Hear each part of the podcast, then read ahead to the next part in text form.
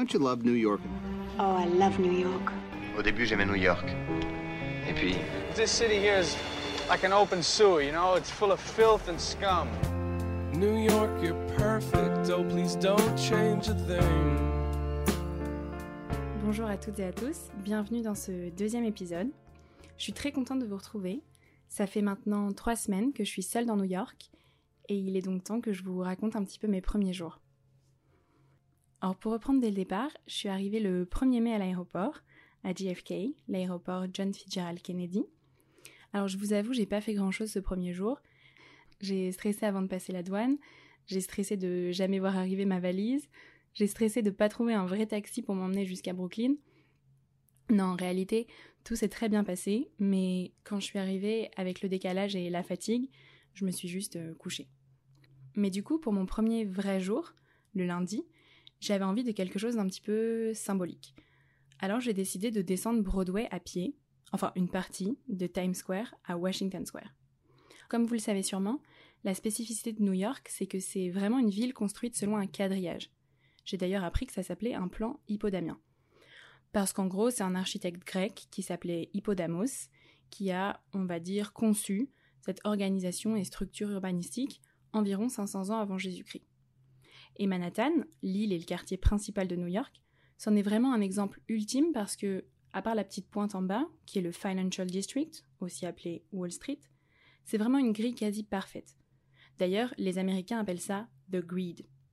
Alors, si j'ai bien compris, ça a été mis en place en 1811 par le Commissioner's Plan. Le but, et ça, ça va bien avec l'idéologie new-yorkaise, enfin américaine en général, c'était de favoriser et faciliter la vente et l'achat des terrains, parce que toutes les parcelles qui sont créées à l'intérieur de cette grille, et qu'on appelle des blocs, elles font la même superficie, de 60 mètres sur 140 mètres. En fait, c'est déjà une forme de standardisation. Et d'ailleurs, il y en a qui voient un signe dans le fait que greed, la grille, et greed, la cupidité, bah ça se prononce pareil en anglais. The point is, ladies and gentlemen, that greed, for lack of a better word, is good. Greed is right. Greed works. Greed clarifies, cuts through, and captures the essence of the evolutionary spirit. Greed in all of its forms. Greed for life, for money, for love, knowledge, has marked the upward surge of mankind, and greed, you mark my words, will not only save Teldar paper, but that other malfunctioning corporation called the USA. Alors ça, c'était le célèbre mais effrayant discours prononcé par le personnage de Michael Douglas dans le film Wall Street de Oliver Stone. Alors j'ai oublié de vous le dire dans le premier épisode, mais je fais des petites traductions des parties en anglais qui sont disponibles dans la description. Bref, comme les New-Yorkais c'est quand même les meilleurs pour créer à l'intérieur d'un système bien capitaliste la plus grande des poésies, bah cette grille, elle a inspiré des tonnes d'artistes. Le plus évident, le plus connu, c'est peut-être Pete Mondrian, avec ses toiles qui s'appellent très littéralement Greed et que souvent il fait suivre d'un numéro. Mais en fait, il y en a plein d'autres. Par exemple, j'ai découvert que Roland Barthes, il voit dans cette organisation et dans la facilité qu'elle offre de se repérer vite et efficacement dans la ville, je le cite, le moyen pour chaque individu d'être poétiquement le propriétaire de la capitale du monde. Comme quoi, on passe assez vite de la praticité capitaliste au communisme poétique. Mais enfin. Par contre, c'est assez vrai. Une fois qu'on a compris le système et retenu quelques lieux stratégiques, ça devient assez facile de se repérer. Pour résumer, de bas en haut, c'est les rues, et de droite à gauche, c'est les avenues. Après, on apprend par cœur. 35e, c'est Macy's. 42e, Times Square et Bryant Park. 52e, c'est le bas de Central Park, etc. Et donc, pour en revenir à ma balade, dans ce parfait quadrillage, il n'y a qu'une avenue qui part complètement en vrille, et ben c'est Broadway. Et j'aime bien l'histoire de ce nom, Broadway.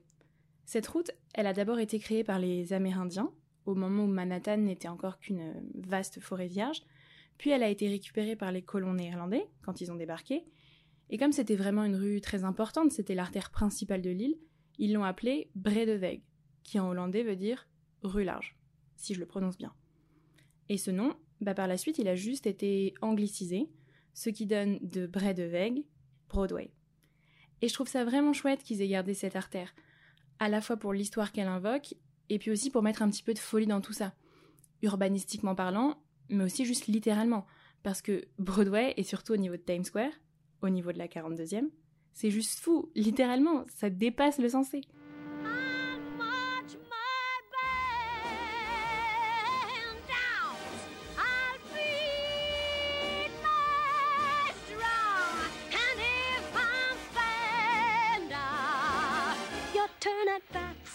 At least I didn't fake it, haps. Guess I didn't make it. Get ready for me, love, cause I'm a comer. I simply gotta march my heart to drum. I know,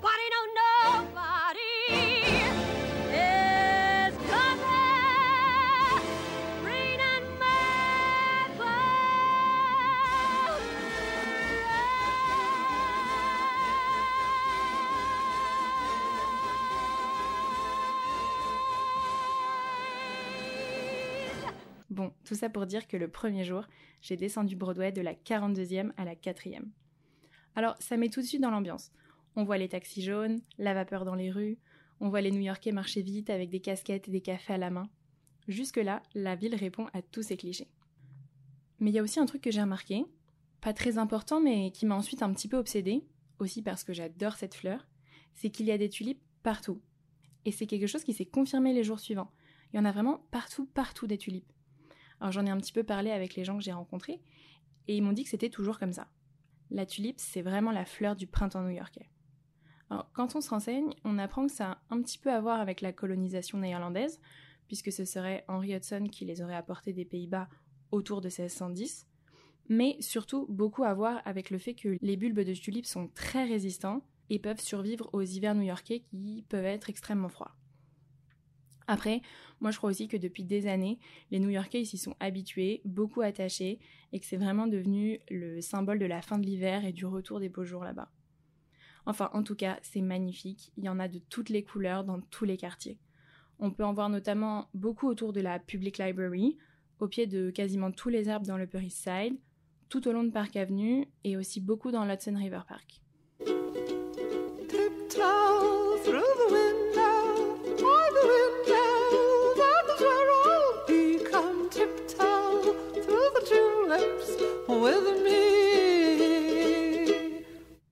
Fin d'après-midi du premier jour, après avoir donc descendu Broadway, j'ai reçu un texto d'une amie qui m'a rappelé que c'était le soir du Met Gala.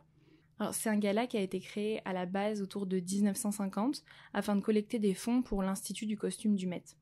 Et depuis, il est devenu, je sais pas, on peut dire le plus gros event fashion euh, peut-être du monde.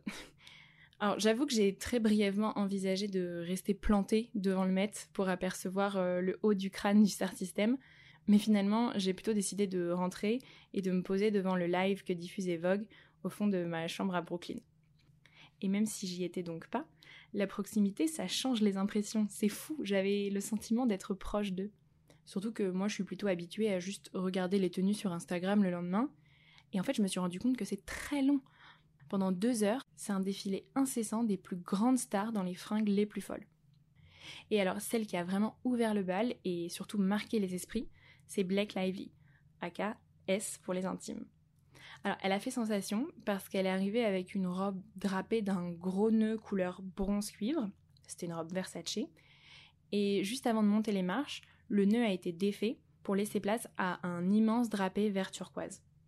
Et elle a ensuite expliqué que c'était un hommage à la Statue de la Liberté. J'ai donc appris à cette occasion que la statue, à son arrivée en 1886, elle n'était pas du tout de la couleur verte qu'elle aborde aujourd'hui. En fait, elle est en cuivre cette statue. Donc quand elle est arrivée, elle était rouge-brune, et apparemment il lui a fallu environ 30 ans pour qu'elle s'oxyde et qu'elle prenne la teinte qu'on lui connaît aujourd'hui. Et à l'inverse de ce qu'on pourrait croire, ce vert de gris, c'est pas du cuivre abîmé, mais au contraire le matériau qui se protège contre les éléments. Et du coup, bah, contrairement à la tour Eiffel par exemple, c'est un monument qui n'a jamais eu besoin d'être peint. En fait, elle se protège toute seule. La liberté est une femme indépendante. Et si on en revient à Blake, elle a expliqué tout ça en disant que, comme la statue, elle se patinait. Explain to me what we just witnessed on the carpet right now. Patinaed. I arrived copper, and then, like New York City classic architecture, I patinaed. Après, sur le bustier, il y avait aussi des motifs faisant référence à l'Empire State Building et sur sa traîne, une reproduction du plafond étoilé de Grand Central Station. Ce qui, quand on connaît bien Gossip Girl, est un petit clin d'œil qui, je l'avoue, fait plaisir. You'll never believe what's on Gossip Girl. Someone saw Serena getting off the train at Grand Central. Bon, pour tout avouer, il a vraiment fait très moche toute la première semaine où je suis arrivée, et notamment le jeudi où la pluie était diluvienne. Alors, comme à peu près 98% des touristes présents ce jour-là dans la ville, j'ai décidé d'aller me réfugier au MoMA, au musée d'art moderne de la ville de New York.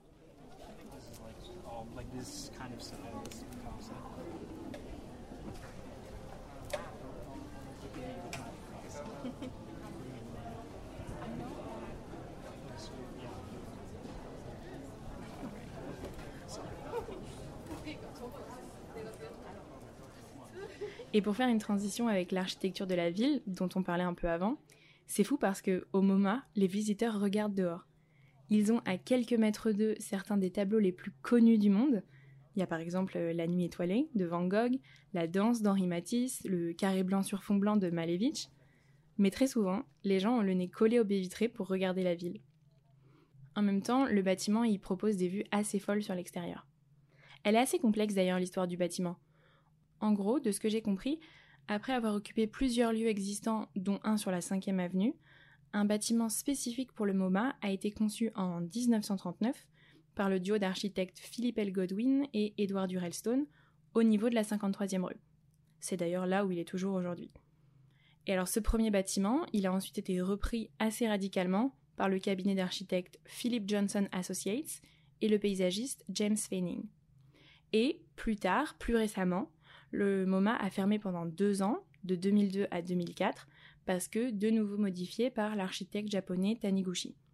C'est d'ailleurs à ce moment-là qu'a été créé le jardin central, un petit peu zen, dans lequel, euh, tenez-vous bien, en ce moment, il y a plein de tulipes.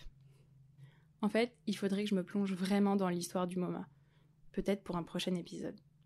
Mais pour l'instant, ce que j'aime retenir, c'est que c'est trois femmes qui sont pleinement à l'initiative de cette institution. D'abord, on a Abby Rockefeller, la femme de John Rockefeller.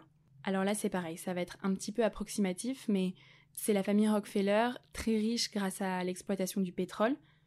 Mais en plus, John Rockefeller, finalement, il n'a pas vraiment participé financièrement à la création du MoMA parce qu'il aimait pas trop la peinture moderne et qu'il voulait pas y consacrer des fonds.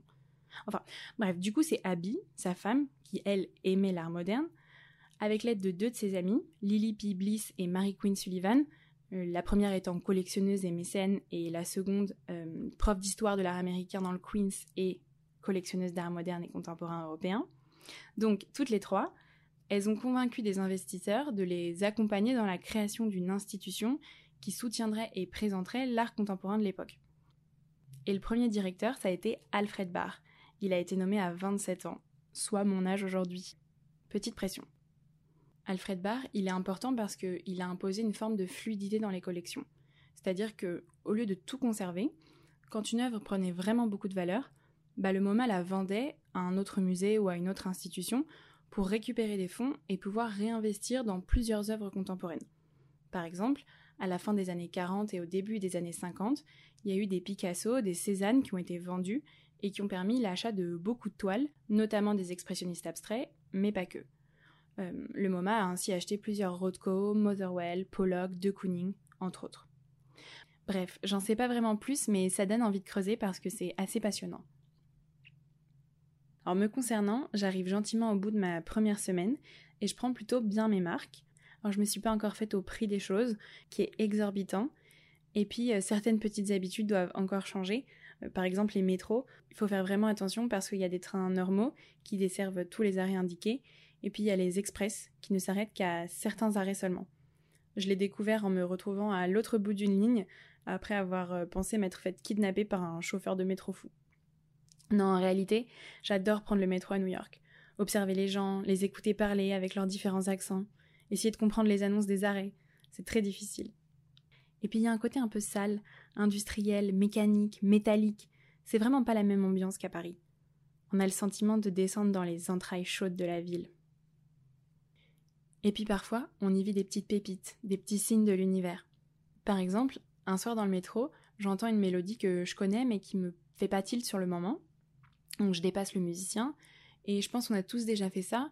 Je fais tourner frénétiquement dans ma tête le tout petit extrait que j'ai pour retrouver ce que c'est. Et là, je réalise que c'est la musique de Sabrina, la valse Isn't It Romantic, par Richard Rogers.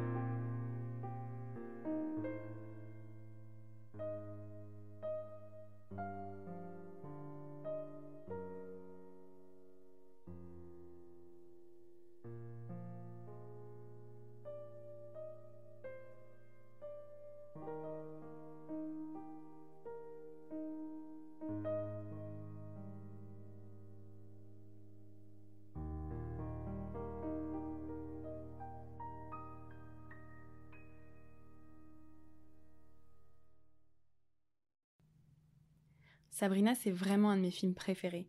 Et en y pensant dans la rame de métro, j'ai réalisé qu'en fait, ça se passe un petit peu à New York, Sabrina. Ça se passe un petit peu à Paris, un petit peu à New York, et principalement à Long Island. Mais Long Island, c'est presque New York. Q and R trains. Connection is available to the Long Island Railroad. Long Island, c'est la grande île qui est sous Manhattan. Alors, tout à l'ouest, on trouve deux des boroughs de New York, Brooklyn et le Queens, et à l'extrême pointe est se trouvent les Hamptons, qui est un lieu de villégiature hyper cher prisé par toute l'upper class new-yorkaise. D'ailleurs, c'est aussi une région qui a vu s'installer de nombreux artistes, euh, Hopper, Pollock, Rothko, dont on parlait tout à l'heure, mais aussi euh, Liechtenstein et même Andy Warhol. Bon, et entre la ville de New York et les Hamptons, bah, il y a deux côtes, la nord et la sud, et la côte nord, à la fin du 19e siècle, avec la révolution industrielle, l'émergence de très grandes fortunes, grâce notamment aux entreprises de l'acier, des transports, etc., elle a vu la construction de euh, beaucoup de villas extraordinaires, extrêmement luxueuses, et on l'a donc appelée la Gold Coast. Par exemple, c'est dans une de ces villas que Jay Gatsby, le personnage de Fitzgerald, il organise ses soirées mémorables dans les années 20. Mais là, on est dans les années 50, sur cette même Gold Coast. Euh, c'est dans une fastueuse résidence que vit la famille Larabi, les parents et les deux fils, Linus et David, joués respectivement par Humphrey Bogart et William Holden. Cette famille a un chauffeur, ce chauffeur a une fille, c'est Sabrina, jouée par Audrey Hepburn.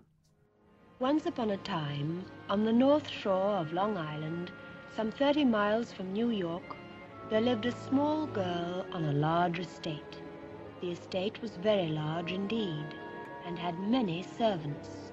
Alors je vous spoile rien, mais c'est vraiment un très beau film de Billy Wilder, et c'est un des premiers rôles de Audrey Hepburn. Et malgré le fait que quasiment tout a été tourné en studio à Hollywood, il y a une scène qui se passe devant l'immeuble des industries Larrabee, situé dans le Financial District à New York, qui a vraiment été tourné là-bas. Et l'immeuble qui a été utilisé, c'est celui qui est au 30 Broad Street, et son vrai nom c'est le Continental Bank Building. Alors je sais pas trop ce qu'il y a dedans aujourd'hui, probablement des banques, mais devant ils ont mis une petite plaque en hommage au film. Donc évidemment j'y suis allée, et je me suis sentie vraiment beaucoup trop heureuse d'être là, au même endroit qu'Audrey Hepburn 70 ans avant. C'est bête, mais moi quand je me retrouve dans un lieu où il s'est passé quelque chose que j'aime, ben ça me plaît et ça m'émeut. Enfin, dans tout ça, j'ai aussi appris qu'il existait un reboot de cette histoire, sorti en 95 avec Harrison Ford.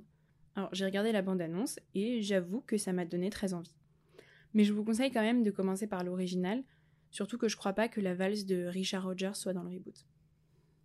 Et d'ailleurs, en parlant de décor et d'en être inspiré, pour écrire ce podcast, je me suis posée dans un coffee shop, bondé, très cher, très branché, dans Tribeca, et la seule place que j'ai trouvée, c'est face à un mur de briques rouges. Et ça m'a donné l'impression d'être une petite Bartleby. Herman Melville, l'auteur connu pour le roman Moby Dick, il écrit une nouvelle qui se passe à Wall Street dans les années 1850, Bartleby le scribe, une histoire de Wall Street. Donc Bartleby, c'est le protagoniste principal de l'histoire. Il est scribe, employé dans une étude de notaire. Je crois que ça consiste en la copie d'actes de propriété, ce genre de choses. Et son bureau est face à une fenêtre qui donne directement sur un mur de briques rouges, semblable en tout point, je pense, au mien. Au départ, Barthelby est un employé appliqué, mais petit à petit, on découvre qu'il refuse tout autre travail que celui qui est strictement le sien. À toute demande de la part de son patron, il répond I'd prefer not to. La plupart le traduisent par J'aimerais mieux pas. Et au fur et à mesure, Bartleby se met à ne plus rien faire, il ne sort même pas du bureau où il dort chaque nuit. Alors cette nouvelle, elle a passionné plein d'auteurs, d'autrices, de philosophes. beaucoup y voient euh, la critique de la course à la croissance à tout prix par la résistance passive, mais aussi une forme d'allégorie des limites de l'écriture et du langage. La nouvelle, elle a été analysée sous mille angles et mille prismes, qui parfois, je l'avoue, me dépassent un peu. Et puis il y a aussi toute cette sémantique autour du mur.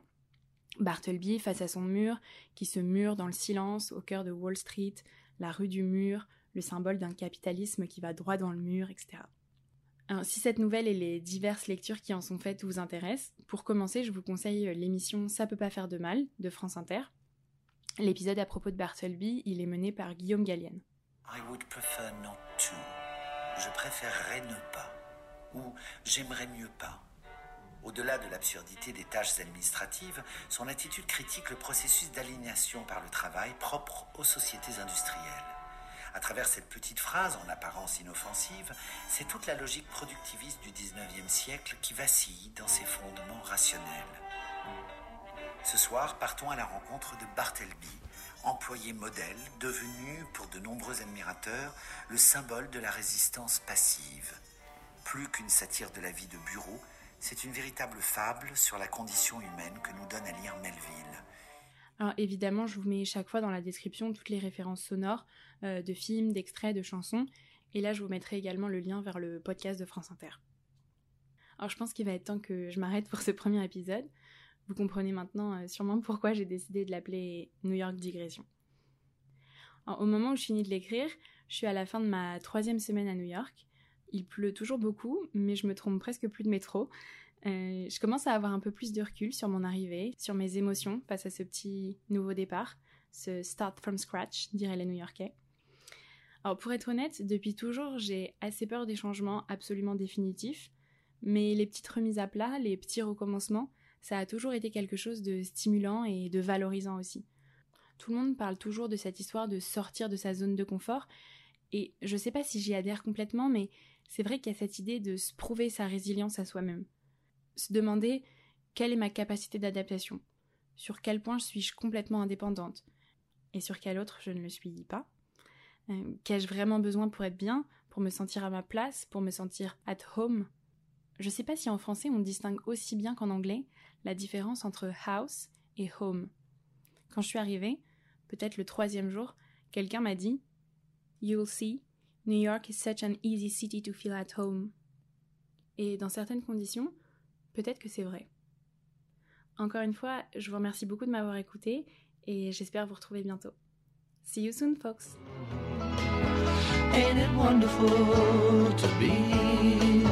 Where I've always wanted to be? For the first time, I'll breathe free here in New York City.